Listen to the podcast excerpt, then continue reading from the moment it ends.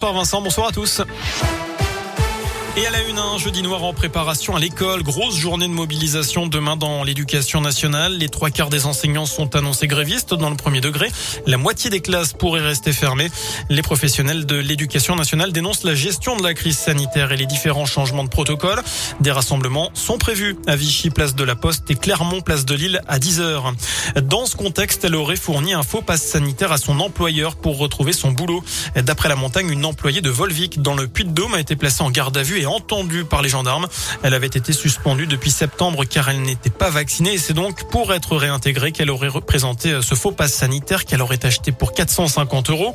Cette femme originaire des Ancises doit être présentée à la justice mi-février. Dans l'actu régionale, un homme tué dans une avalanche en Haute-Savoie.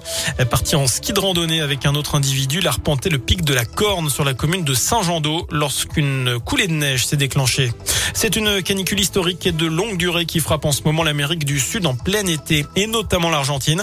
La température a atteint 41,1 degrés hier à Buenos Aires, un record depuis 65 ans. Cette vague de chaleur a eu des conséquences importantes sur les habitants. 700 000 foyers ont été privés d'électricité. Il faut dire que la demande est importante, notamment pour faire fonctionner la climatisation. On passe au sport, une rencontre reportée en Liga de volley. Plusieurs cas de Covid ont été détectés au sein de l'équipe féminine de Chamalières. Conséquence, la réception de Vendœuvre Nancy est reportée samedi.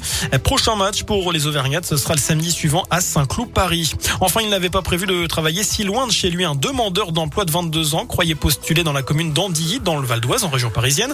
Et il a finalement été embauché à Andilly, en Haute-Savoie. Une ville homonyme située tout de même à 600 km de chez lui. D'après le Dauphiné libéré, le jeune homme a été embauché par téléphone le mois dernier afin d'être animateur pendant deux mois. Et il s'est rendu compte de son erreur. Il a tout de même accepté le contrat. L'occasion pour lui de découvrir la région. Voilà pour l'essentiel de l'actu. Merci beaucoup.